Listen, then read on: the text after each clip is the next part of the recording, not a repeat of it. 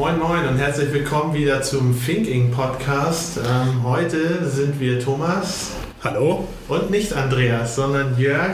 Hallo. Von Sharehouse. Ja, wir freuen uns sehr, dass das geklappt hat. Wir sind ja hier auch in einer sehr mummeligen Umgebung, sag ich mal, im Digital Hub hier in der wunderschönen Hafen City.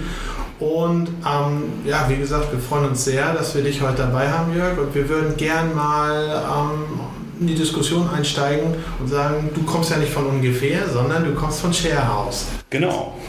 Ich komme von Sharehouse. Ähm, vielleicht noch kurz zu meiner Person. Äh, habe durchaus ein bisschen äh, längere Logistikerfahrung, auch schon äh, über 18 Jahre insgesamt. Habe in verschiedenen Bereichen gearbeitet, sowohl ähm, ursprünglich Speditionskaufmann gelernt, aber später dann halt immer, ich sag so, zur dunklen Seite der Macht gewechselt, zu IT.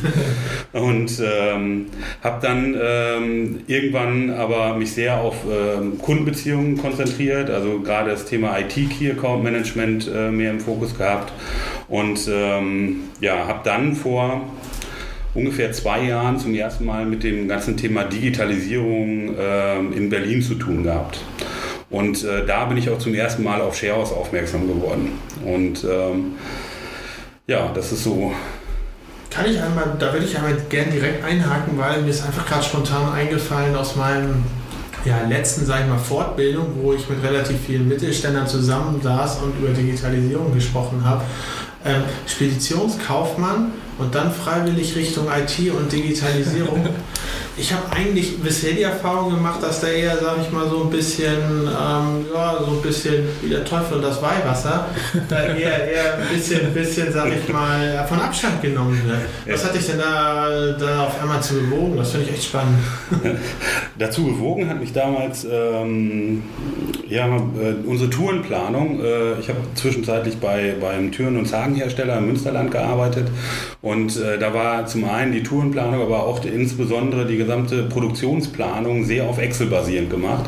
Ich habe da sehr viel mit Excel, sehr viel VBA-Skripte damals schon gemacht. Und dann gab es halt eine Fortbildung zum Betriebswirt in Wirtschaftsinformatik und an der Abendschule. Und das hat mich enorm fasziniert, ne? weiter im Bereich IT zu arbeiten. Und ich bin immer ein Typ gewesen, der schon immer sehr viel optimieren wollte, der einfach sich nicht mit dem äh, jetzigen Zustand einfach, ne, wie ein Prozess läuft, einfach äh, zufrieden gegeben hat, sondern der hat halt alles Mögliche dann immer wieder versucht zu optimieren. Und das äh, kann man sehr gut schaffen mit IT. Ne? Und äh, ja, meine Frau, zum Leidwesen meiner Frau, äh, bin ich auch durchaus ein, äh, so ein kleiner Nerd, der immer wieder die neuesten technischen Spielereien eben ausprobiert und somit ist zu Hause Romatik, Heimautomatisierung, alles ja, da. Ja. Und da habe ich eben mein Hobby eben halt zum Beruf gemacht und habe das dann eben halt miteinander verbunden. Da habe ich gedacht, da muss ich schon wieder direkt einhaken, weil ja. da, da, bin ich schon wieder, wieder. Da frage ich mich schon wieder, du sagst, die, die neuesten technischen Themen, Spielereien, das sind genau dein Ding. Aber was ihr macht, sind ja jetzt eigentlich doof gesagt Paletten. Ne? Wir sind äh, ja, Palettenschubser, ne? Ja. Wie heißt das immer so schön? Nein, äh, Aber dafür digital. digitale Palettenschubser, ja, kann man, so, kann man genau so sehen. Ja. Äh, nein, was wir, was wir letztendlich gemacht haben, äh, wir haben eigentlich, ein, äh, nicht eigentlich, ähm, wir haben eine Problemstellung äh, gehabt im Unternehmen, wo wir gesagt gesagt haben, wir hatten äh, eine Excel-Liste auf dem SharePoint-Server liegen. Äh, die Daten waren teilweise veraltet, bis zu sechs Monate alt. Und wir haben halt gesehen aus dem Vertrieb, der Vertrieb hat diese Liste gesehen und hat gesagt, tut mir leid, die kann ich nicht so äh, verkaufen, weil ich gar nicht die reellen Lagerleerstände weiß. Mhm. Und das war dann, äh, diese Problemstellung haben wir mitgenommen und äh, zu dem Zeitpunkt war auch äh, da schon der große Hype Plattform, Plattformökonomie ähm, und da haben wir uns halt eben überlegt, äh, in einem Design-Sprint, Google Design-Sprint, den wir ja. damals äh, durchgeführt haben, haben wir uns dem Ganzen gewidmet und haben gesagt, okay, was können wir machen? Erste Idee Idee war, wir machen eine Plattform. Wie immer, wir ITler, erstmal ein Tool, ja, wie das immer so schön ist. ähm, der nächste Gedankengang war, okay, wir haben jetzt ein zentrales Tool, da werden automatisiert die Leerstände reingegeben, aber was haben wir davon? Da haben wir trotzdem die Paletten nicht verkauft. Äh, wie wäre es denn, wenn wir das eben nach draußen öffentlich machen? Und dann war daraus äh, resultierend dann auch so gesagt, ja, so richtige Mehrwert macht dann äh, andere ne, Konkurrenten eben halt auch. Und Kunde geht nicht auf die und die und die Plattform, sondern die wollen eine Plattform. Und dann haben wir halt gesagt, okay, wir machen eine zentrale Plattform zusammen mit Konkurrenten. Und dann haben wir aber auch gesagt, so der richtige Disruptor ist das letztendlich auch nicht. Und dann haben wir gesagt, okay, was ist denn so der Disruptor in der Logistikindustrie? Und da haben wir immer gesagt, okay, wir leben alle davon, von einer gewissen Intransparenz.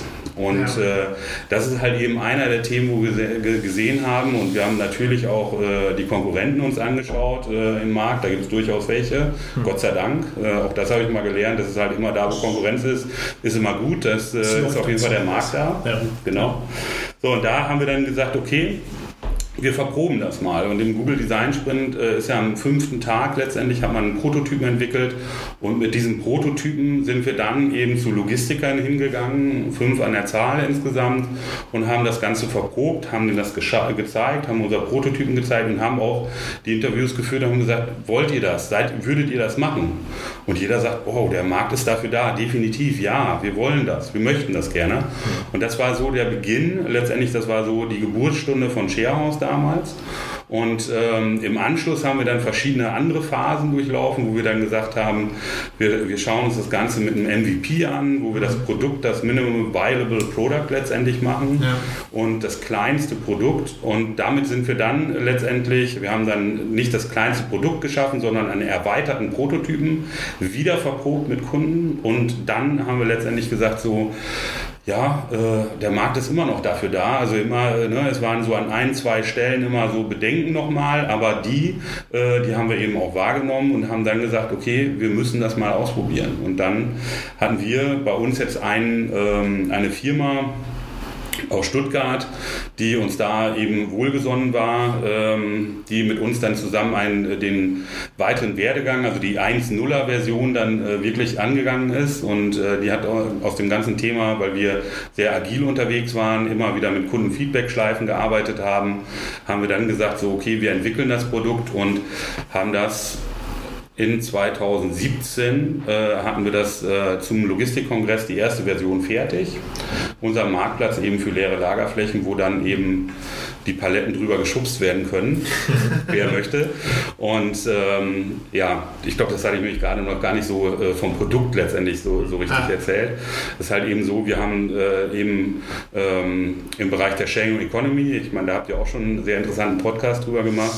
Ja. Ähm, da haben wir eben gesehen, da ist einfach ein enormer Mehrwert. Und wir haben es jetzt auch durch die Produkte, die wir äh, eben auch vermittelt haben. Wir haben zum Teil eben auch Läger bei uns äh, auf der Plattform, wo wir gesagt haben, die würde ein normaler Logistiker nicht ansprechen, äh, weil wir zum Beispiel von Online-Tradingsfirmen, also Händlern, Online-Händlern aus Japan, die in Duisburg ein Lager haben, die haben wir bei uns mit auf der Plattform und da haben wir zum Beispiel Gefahrgut äh, in, ja. Äh, vermitteln können. Ja? Und das ist halt eben auch so, und da sehen wir uns halt und auch unsere Stärke insbesondere insbesondere, dass wir einfach genau da eben äh, die Schwankungen im Markt letztendlich entgegenwirken äh, wollen. Also jeder, also jeder Lagerbetreiber, der irgendwo Platz in einer Ecke hat, der kann sich bei euch melden, sagt hier so und so viele Palettenplätze habe ich frei oder ähm, so, so ähm, und ihr bringt das auf eure Plattform und gut dann wahrscheinlich auch noch ähm, ja, abhängig davon, wie der Lagerplatz strukturiert ist, ist es ein Palettenplatz, wie äh, die Dimensionierung wird mit aufgenommen oder ist es ein äh, Kartonlager oder was auch immer. Genau.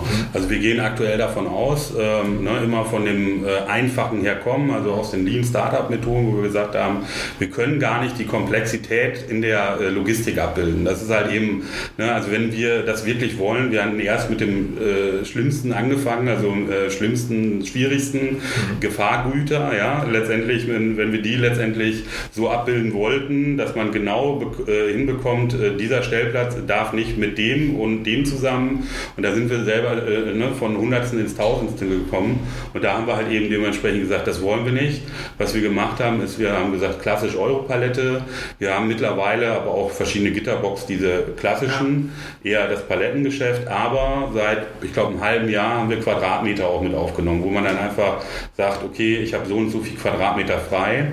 Und wenn der Kunde anfragt über unsere Plattform, dann gibt er eben die Abmessung noch mit an, wo er sagt, ich möchte gerne 5 Quadratmeter oder 2 Euro Paletten, zweifach stapelbar. Mhm. Äh, dafür möchte ich gerne ein Angebot, ne, beziehungsweise das buchen.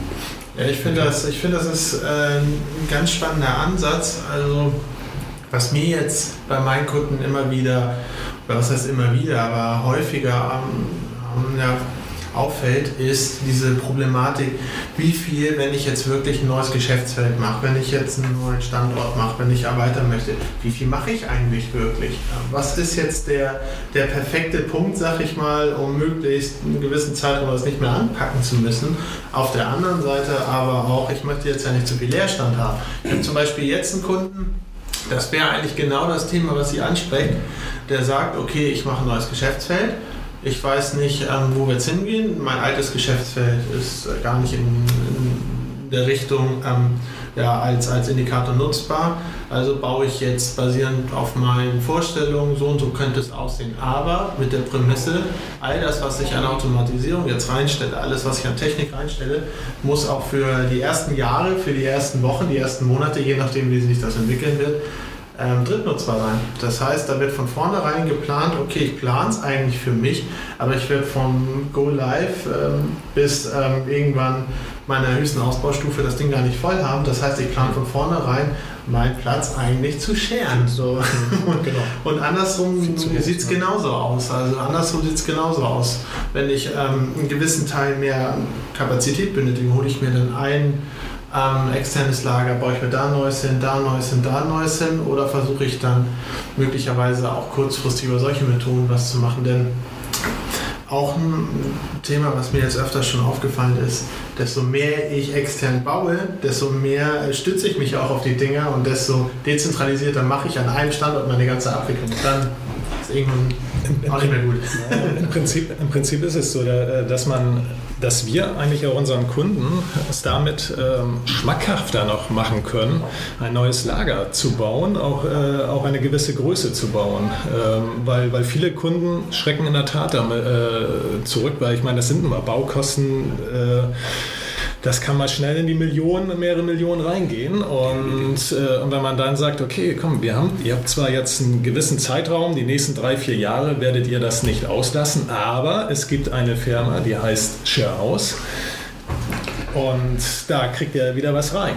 Genau, das ist halt eben einer der, der Themen gewesen. Ich war vor zwei, drei Wochen noch in Aachen gewesen ja. beim äh, Schokoladenmanufakturfirma äh, und äh, da habe ich mit der Logistikleiterin da gesprochen und die haben genau das Thema vor der Brust. Die sagen, wir, wir wollen jetzt bauen, aber ob ich jetzt 20.000 Quadratmeter baue und ich weiß eigentlich in drei Jahren später, hm. äh, laut den aktuellen Planungen, ist das auch schon wieder zu klein, dann kann ich doch besser jetzt schon hingehen und das letztendlich bauen Und das war nämlich ein sehr interessantes Gespräch, weil ihr Kollege, der operativ das Ganze äh, durchführt, der kam dann eben an und sagte so, oh, ja, ist ja jetzt gut, äh, verstehe ich auf der einen Seite, aber ich habe dann direkt ein Bedenken, wie mache ich das denn jetzt, wenn ich externe reinnehme? Wir haben unser eigenes System, das ist gar nicht eben äh, so dafür ausgelegt, dass wir eben halt fremde Sachen bei uns mit aufnehmen können. Und wie wir sagen?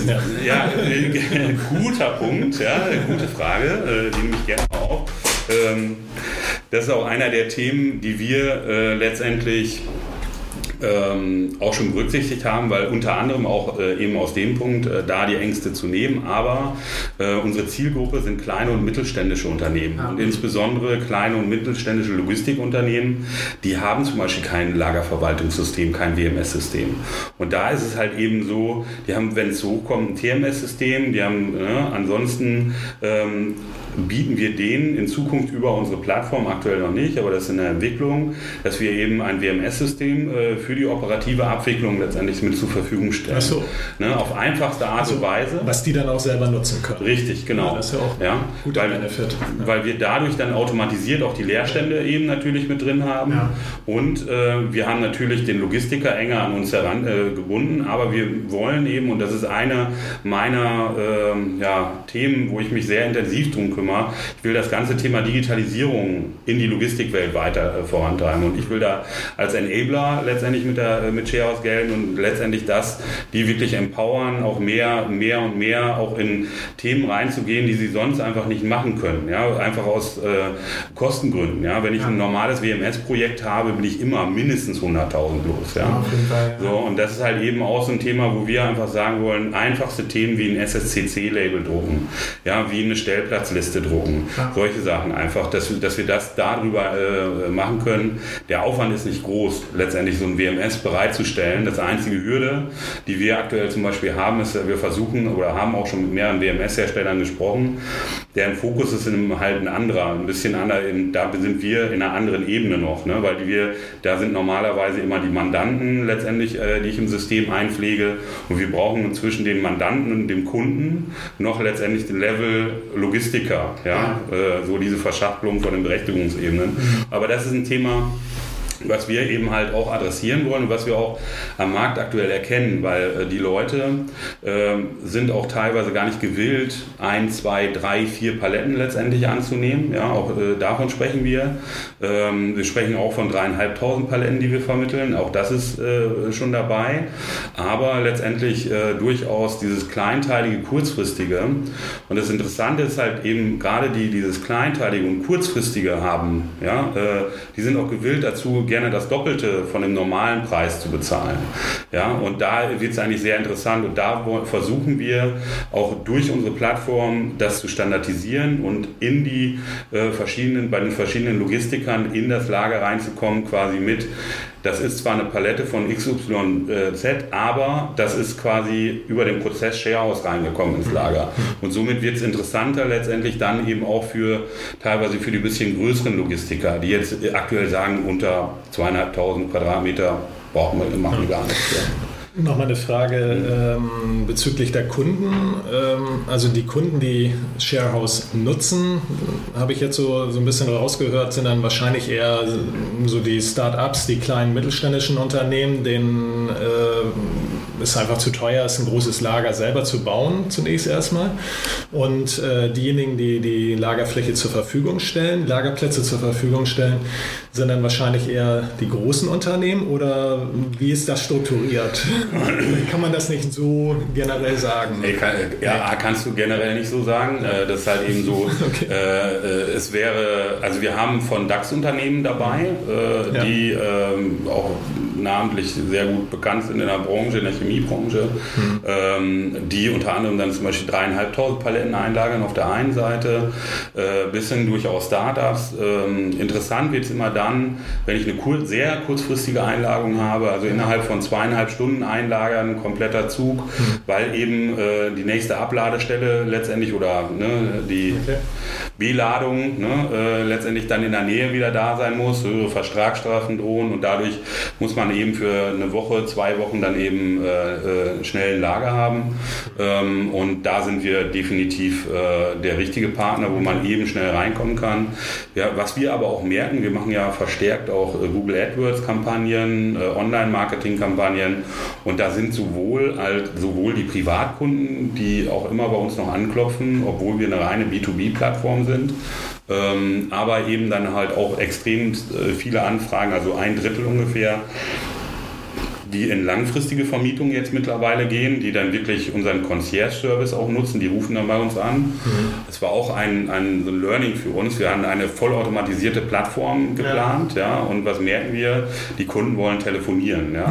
Okay. okay. So, dann, das ist ein ganz klares Learning. So weit sind wir einfach noch nicht und das äh, sehe ich halt eben auch so ein bisschen wir müssen die Leute abholen, wir müssen einfach denen einfach das ganze Thema Digitalisierung ordentlich näher bringen, ja, und die Ängste nehmen. Ist das auch so was, ist das auch so was, ganz am Anfang hast du ja von Transparenz gesprochen, als eigentlich das, was, was sag ich mal, den Markt aufbricht an der Lösung. Ähm, ist es so ein bisschen, sag ich mal, dass man da einen Schritt zurückgehen muss und ähm, Transparenz, Automatisierung, Digitalisierung und dann fehlt bei dem Kunden vielleicht dann doch oder es ist für sein Verständnis nicht transparent im klassischen Sinne. Deswegen braucht man dann doch nochmal das Telefonat und die Stimme dahinter, um halt Vertrauen zu haben in die Transparenz. Weil ich denke, ähm, wenn, egal was wir mit, mit, mit teilen, mit gemeinsam nutzen, mit ähm, ja auch gemeinsam lernen, wenn es irgendwann richtig spannend wird, ähm, betrachten das ja immer ein Geben und Nehmen. Und ähm, B2B-Umfeld erstmal zu geben, um dann gemeinsam was nehmen zu können, ist, denke ich, tatsächlich ein sehr interessanter und schwieriger, schwieriger Punkt und schwierige Hürde.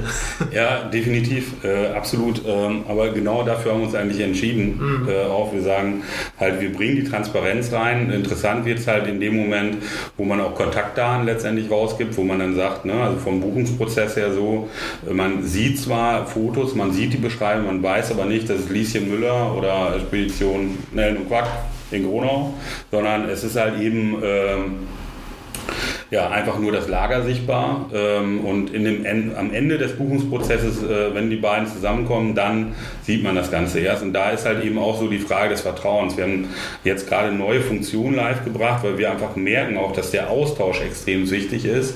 Und dieses Ganze, wie wir es jetzt aktuell haben, Einmal ein Lagerzeitraum, also die Dauer, dann Palette rein, Palette raus, das reicht den Leuten einfach nicht. Ja? Also die wollen halt, ich lade, lager heute 30 ein, nächste Woche 40 und übermorgen 70 nochmal und das dann in unterschiedlicher Ausprägung. Das wollen die halt einfach wesentlich mehr individualisiert haben. Und da sind wir gerade dabei, das eben zu schaffen, dass wir quasi das mehr individualisieren, aber eben halt auch eine, wir, wir haben es sonst intern immer Chorder genannt, Chat Ordering System, äh, geschaffen, wo du in den Buchungsprozess einsteigst, aber dann auch individuelle Fragen stellen kannst. Und und wir haben das letzte Woche, ja, letzte Woche live geschaltet und wir haben da so einen großen Ansturm jetzt da, weil die Leute einfach dann auf einmal äh, sich austauschen. Wir haben bewusst jetzt irgendwie nicht reingenommen, ihr dürft nicht miteinander reden, ja. ja sondern wir haben gesagt, wir schauen uns das Ganze eben an und das ist im Vertrauensvorschuss, ja, wo wir auch sagen, okay, ähm, ne, wir müssen auch irgendwann leben davon, schaffen wir jetzt aktuell sowieso noch nicht, aber das wird in ein paar Jahren hoffentlich soweit sein. Und dass wir dann eben über diese, ähm, dieses Vertrauen Vertrauen eben da auch nicht enttäuscht werden. Das beobachten wir natürlich stark, das ist natürlich ja. auch klar, ne, um zu, zu lernen. Und das ist halt eben auch, was ich sagte, immer wieder, immer wieder diese Kundenfeedback-Schleife, wieder den Kunden zu hinterfragen, zu sagen, so, äh, machst du das richtig? Äh, wie fühlst du dich bei uns auf der Plattform? Bist du zufrieden? Passte dir irgendwas nicht? Wir hatten in dem Chat-Ordering-System zum Beispiel auch das Thema, da passte ein Button bei dem Storno nicht. Ja? Da haben wir gesagt, Storno, der, das, das Antrags oder irgendwie sowas, ja. Und da haben die gesagt, oh, äh, habe ich jetzt schon fertig gebucht, ja. Und waren so nervös, haben den Stornobutton gedrückt. Und das, halt, ne, wo wir dann äh, gesagt haben, hey, nee, das ist einfach eine unverbindliche Anfrage, ja. Also, ne, das, äh, und solche Sachen, die lernen wir halt äh, eben auch. Äh, und äh, das ist eben auch das Schöne in so einem Startup, dass du einfach, man sich die Zeit nimmt und gerade immer den, den Kunden absolut im Vordergrund stellt und immer wieder hinterfragst und sagst, ist das genau das Richtige, was ich jetzt gerade mache. Nochmal eine Frage zu den Prozessen. Also du hattest jetzt ähm, eben gerade gesagt, also geht ja hauptsächlich auch darum, ähm, Paletten einzulagern äh, und wieder auszulagern. Was ist mit den Prozessen drumherum? Also ähm, quasi ganzen anderen Funktionalitäten wie Kommissionierung, äh, mhm. Verpackung, Versand und so weiter. Macht ihr sowas auch? Ähm, oder habt ihr, wenn, wenn ihr es noch nicht macht, habt ihr das im, auch im Fokus?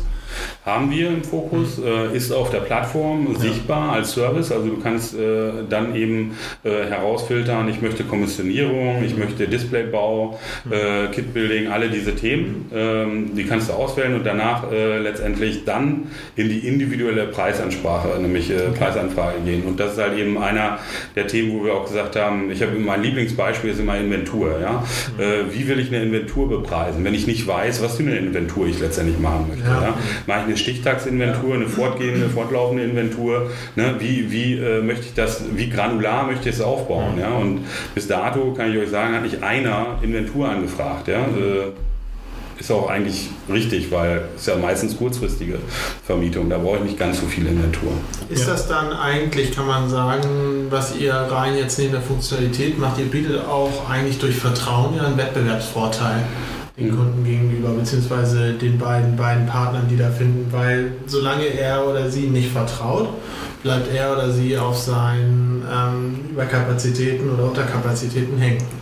Definitiv. So, und ähm, ist es dann vielleicht auch, sag ich mal, denkbar, dass man das dann auch weiterspinnt, dass man gerade auch das WMS-Thema fand ich sehr spannend, was du angesprochen hattest, dass man sagt, okay, durch das Vertrauen, beziehungsweise was sich dadurch ja ergibt, durch so einen Service, wenn man den nutzt, sagt, okay, wenn wir jetzt in verschiedenen Bereichen arbeiten und so weiter und so fort, wir haben jetzt die kurzfristigen Ein- und Ausbuchungen, die kurzfristigen Prozesse, dadurch lernt dann ja auch unser WMS, dass sich durch das Vertrauen und dadurch, dass alle da mitarbeiten, dann ähm, auch ein WMS ergibt, sage ich mal, das für die verschiedenen Anforderungen wirklich dann zugeschnitten ist. Wenn der Kunde dann beispielsweise auch mit euch wächst, könnte man dann ja auch sagen, okay, pass auf, wir haben jetzt erst letztes Jahr haben wir mit euch 10 Paletten gemacht, dann im Dezember waren es 50, wir haben jetzt hier 100 gemacht, jetzt überlegt ihr euer eigenes kleines Lager zu machen wir geben euch unsere Lösung mit an die Hand. Dann habt ihr da ähm, vom Prozess her ist es für euch wie früher auch, nur ähm, ihr könnt damit jetzt weiter skalieren. Das ist ja eigentlich so, sagt man, da gibt sich ja viele Spinnereien, auch beim Thema Kommissionierung kann man mit Robotik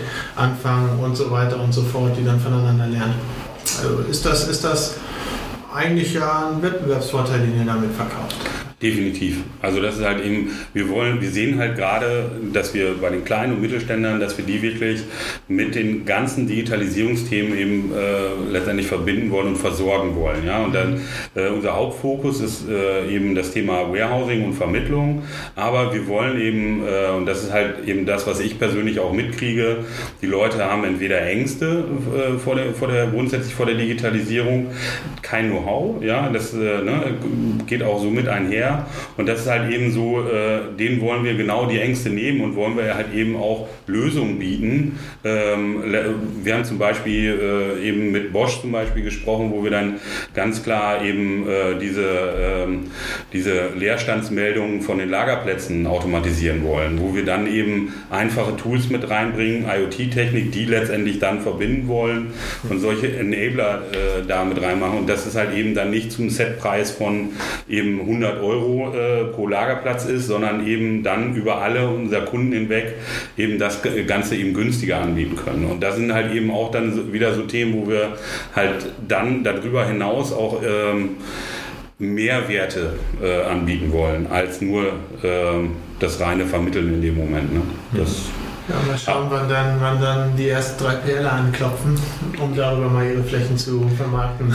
Ja, aber das, das, das, ist, sehr, das ist, ein sehr interessanter, ist ein sehr interessanter Punkt. Wir haben äh, da äh, die, die Diskussion durchaus auch, mhm. gerade bei den, bei den größeren. Ähm, ich meine, ich habe es ja gerade so indirekt äh, von unserer Muttergesellschaft letztendlich erzählt. Äh, da ist halt eben auch so die Transparenz, wie viel Leerfläche in welchem Lager wann wo genau ist, gibt es dort ja so in der Form nicht. Ja? Und das ist halt eben auch so, äh, ich habe mit allen größeren gesprochen, äh, die es so gibt auch in Deutschland, ähm, außer ich glaube Volkswagen Logistik äh, selber noch nicht, aber äh, sonst mit den anderen durchaus. Und da, die sind, werden mega daran interessiert, Transparenz überhaupt reinzubekommen, wie viel Leerstand, effektiven Leerstand die ja. haben, weil ja. Äh, ne, aus dem Vertrag heraus gibt, ergibt sich durchaus dann eine sehr geringe äh, eben Leerstandsquote, aber wenn ich dann eben 5000 Quadratmeter durch den Vertrag vermietet habe, aber effektiv sind nur 4000 und ich könnte die 1000 für zwei Monate noch untervermieten, äh, einen Schnitt machen und äh, letztendlich meinen Kunden, der die 5000 angemietet hat, auch noch wieder was zurückgeben. Ich meine, das ist halt eben genau das Thema, wo wir eben reinkommen wollen oder unsere Empfehlung wäre halt eben, dann guck nicht eben den, auf den Höchstbestand letztendlich, lieber Kunde, sondern guck lieber auf den durchschnittlichen Bestand und frag deine Peaks letztendlich über Sharehouse an. Ja? Ähm, das ist halt eben genau diese Diskussion, die wir da führen. Finde ich, find ich interessant, dass du das gerade so als, sag ich mal, eine Art, äh, ja, das eine passt zum anderen und kannibalisiert sich gar nicht.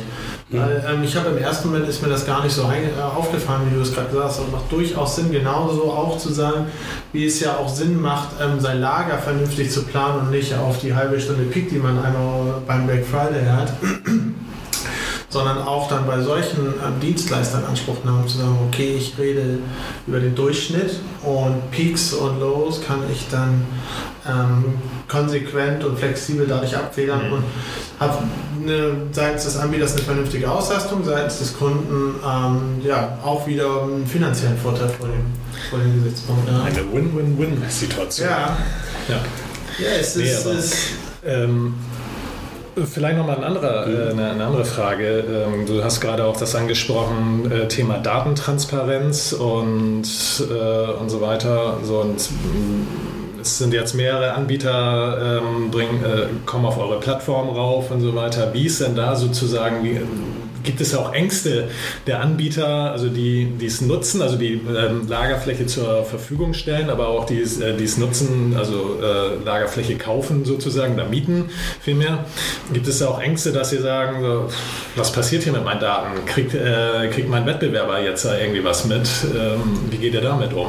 Also zum einen sind, äh, sind Ängste da, äh, weil wir selber, also der Mutter, unser Mutterkonzern ist ja durchaus auch ein Logistikunternehmen. Ähm, jetzt haben wir da ein bisschen anderen Schwerpunkt, ja, äh, haben durchaus in gewissen äh, Bereichen Kontraktlogistik, äh, haben auch eigene Logistikflächen, aber so im Bereich der Kontraktlogistik, wo es eben durchaus andere Größen gibt im Unternehmen oder in, grundsätzlich in Deutschland, sage ich mal, oder weltweit auch, ähm, da gibt es halt durchaus Bedenken, die dann sagen, pass auf, ähm, die Daten gehen direkt zu eurem Mutterkonzern, auch wenn wir jetzt Angebote machen. Also wir machen ja diesen Concierge-Service am Telefon halt auch. Und da sind durchaus Bedenken da. Aber das ist auch ganz klar, wir haben, als wir das aufgesetzt haben, äh, haben wir das ganz klar gesagt, dass wir eine strikte Datentrennung haben. Äh, wir haben auch ganz klare Vereinbarungen da äh, mit unserem Mutterkonzern. Da läuft die Buchhaltung drüber, aber da gibt es nichts anderes. Ja? Also das ist halt eben keine Details. Und äh, die ganze Datenhaltung ist auch komplett voneinander getrennt. Also äh, in Office-Bereiche sind halt äh, komplett anderer Tenant, ne? Äh, wo wir im Office 365-Bereich arbeiten. Wir haben einen Azure-Bereich und Amazon Web Service auch komplett davon getrennt. Ähm, und das ist halt eben einer der, der wichtigen Sachen, die mir persönlich auch wichtig ist, weil im Endeffekt steht da mein Name hinter. Ja? Und das ist halt, äh, ich bin schon ein bisschen länger ja auch im Logistikbereich und ich möchte auch noch länger hier bleiben. Und das ist halt eben auch einer der, der Sachen, wo ich ganz dafür bürge. Das andere Thema ist halt ähm, mit den eigenen Daten. Äh, wir sind so transparent, dass jeder, der einen Zugang letztendlich hat, die Daten von dem anderen letztendlich auch genau sehen kann. Also das heißt, wir haben immer wieder den Fall, dass wenn jetzt zum Beispiel in einem kleinen Örtchen ähm, äh, sagen, wir so, rufen da an und sagen, hier möchtest du nicht auf unsere Plattform? Und sagt er, nee, will ich nicht. Dann sagst du zwei Tage später, rufst du wieder an, aber jetzt ist dein äh, Konkurrent, der ist jetzt schon bei uns auf der Plattform. Ja, da möchte ich äh, doch vielleicht drauf. Ja, aber die Preise, ja. So, und dann ist es halt eben so, äh, ich kann halt die Einlagen und die Auslagungspreise, die Preistransparenz ist ja grundsätzlich da. Ja. Was sehr interessant war, wir hatten zum Beispiel für jedes Lager gibt es halt eine Warehouse-Show-Page und da sind eben die freien Kapazitäten drauf, sowohl eben auch vom Zeitraum, welcher Palettentyp, welche Preise. Äh, hatten wir ein Mockup letztendlich gemacht und haben gesagt, wow, das ist es. Ich habe auf einer Seite kompakt eine Beschreibung vom Lager ne, mit allen Einzelheiten, die Preise, Verfügbarkeiten, alles wunderbar. Kann ich mir direkt als Widget sogar in meine Homepage zu Hause mit reinbetten. Perfekt. Dann kam aber äh, die Empfehlung vom Kartellrechtsanwalt und der sagte, hm, aus Wettbewerbsgründen darf ich Ihnen das nicht empfehlen, letztendlich alle Informationen direkt sichtbar in ein, auf einer Seite zu packen. Jetzt haben wir das so, wenn jetzt jemand den Preis sehen will, die Verfügbarkeit sieht er, den Preis nur wenn er auf die Zeile draufklickt. Ach so. Also im Endeffekt sieht man aber dennoch den Gesamtpreis. Und das ist halt eben äh, und die Gesamtverfügbarkeit muss man muss einmal mehr klicken, aber ein gesunder Crawler, Internet-Crawler, der kriegt auch das hin. Und aber letztendlich so sind immer die Regularien in Deutschland und die Empfehlungen da. Und das ist halt eben so, ich möchte lieber, ich bin dann eher auf der Kundenseite und möchte halt eben Transparenz mehr schaffen, aber irgendwann sagt dann auch irgendjemand dann mal ich empfehle dir das nicht zu machen. Okay. Und die Vertragsstrafen im Kartellrecht, äh, die sind mit einem, mit dem ersten Schlag schon sehr, sehr schlimm. Also tut schon weh. Möchte ich nicht. Vielleicht schaffen wir es dann ja auch, dass der Gesetzgeber da manchmal auch ein bisschen nachzieht an der einen oder anderen Stelle. Ja, es gibt da immer so zwei Wege, die ich so äh, letztendlich mitgenommen habe. Also das eine ist halt eben, ich gehe hin und so wie größere das eben durchaus schon gemacht haben, wie eine Airbnb oder Uber, die gehen in ein Land rein, die machen einfach und äh, riskieren dann eben die gesetzliche Konfrontation. Oder man macht vorher seine Hausaufgaben und geht dann in andere Länder, ja, ja. und passt es dann an. Also wir sind bei Schritt zwei gerade in der Vorbereitung. Sehr schön. Du hattest gerade mal so das Stichwort gesagt, so naja, der, der Internet-Crawler, der wird das schon irgendwie rausfinden. Also, mhm. ähm, da kam mir, poppte mir klar so hoch. Ähm, wer, nochmal zum Thema, wer sind eure Kunden und äh, sag mal, in welcher Altersstruktur befinden sich diese Kunden? Ja. Sind es mehr so die, die äh, sagen wir mal, Internet-Nerds ähm, oder so, die das äh, nutzen oder sind es auch viele, sag ich mal, äh, so die ältere Generation äh, oder so, da sind es mehr so die neuen Unternehmen, die hochkommen, die, wo auch viele junge Leute arbeiten. Sowohl als auch. Ja. ja ähm, also wir haben zum, äh, zum einen eben so das Thema, dass wir die ähm, ja doch viele, viele Jüngere haben, äh, viele junge Kunden, äh, aber auch durchaus in älteren Unternehmen. Also äh, durchaus, also äh, aber das, das Thema ist, wenn einmal das Vertrauen da ist, ja. da sagen halt auch viele Firmen jetzt mittlerweile zu uns und das war einer der der Bedenken, die wir auch grundsätzlich hatten, wenn da einmal ein Kontakt hergestellt ist, dann kommen, buchen die gar nicht mehr über unsere Plattform. Aber das ist genau umgekehrt der Fall, weil viele einfach jetzt so das Vertrauen und den Mehrwert sehen. Also wir machen ja diverse Prüfungen ja bei uns. Ne? Wir machen ja schon eben damit wir, wir sagen unter anderem Trust, Vertrauen ist uns sehr wichtig, um eben so Vertrauenselemente mit reinzugeben, machen wir natürlich äh, Validierungen im Bereich auch Bonität und solche Sachen.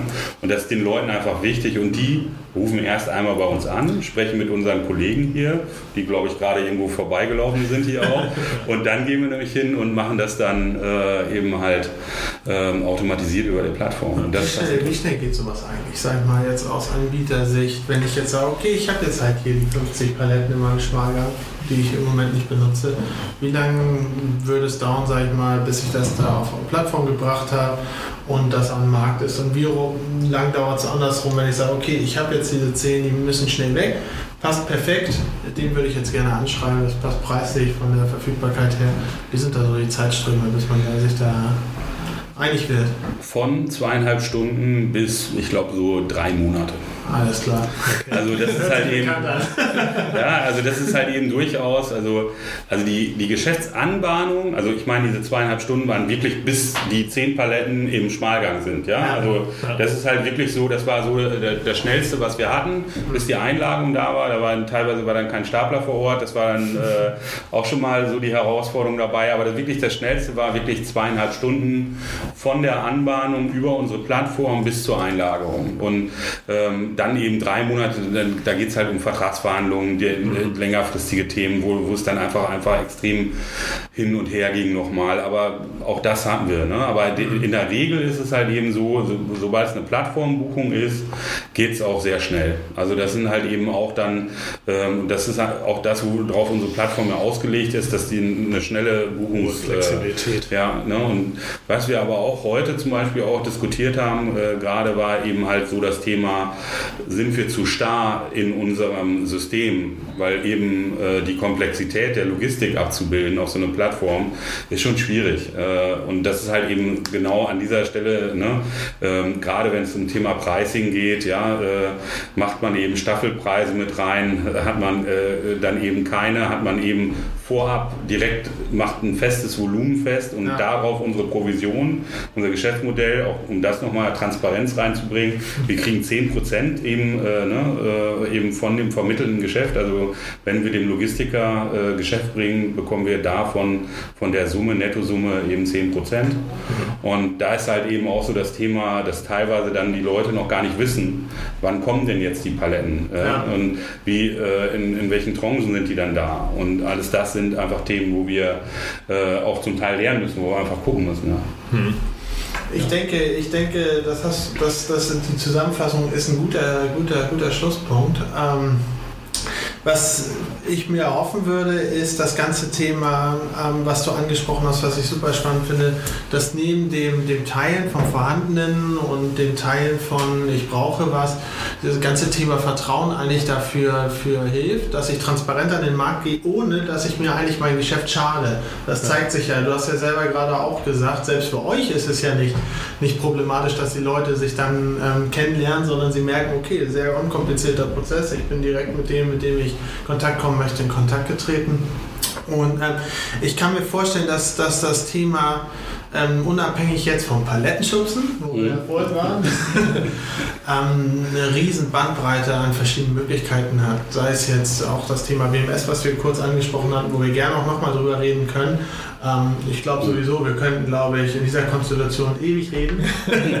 gerne wieder? Ja, gerne wieder, gerne wieder. Ich denke aber, ähm, für diese Folge war es das dann erstmal. Ja. Und ähm, bedanke mich, dass du da warst, dass wir hier sein durften, besser gesagt. Hier in der Speicherstadt ist man schon gerne. Und ähm, ja, freue mich aufs nächste Mal. Dankeschön und tschüss. Ja, Dankeschön, dass ich da sein durfte. Vielen Dank. Gerne. Und tschüss. Tschüss.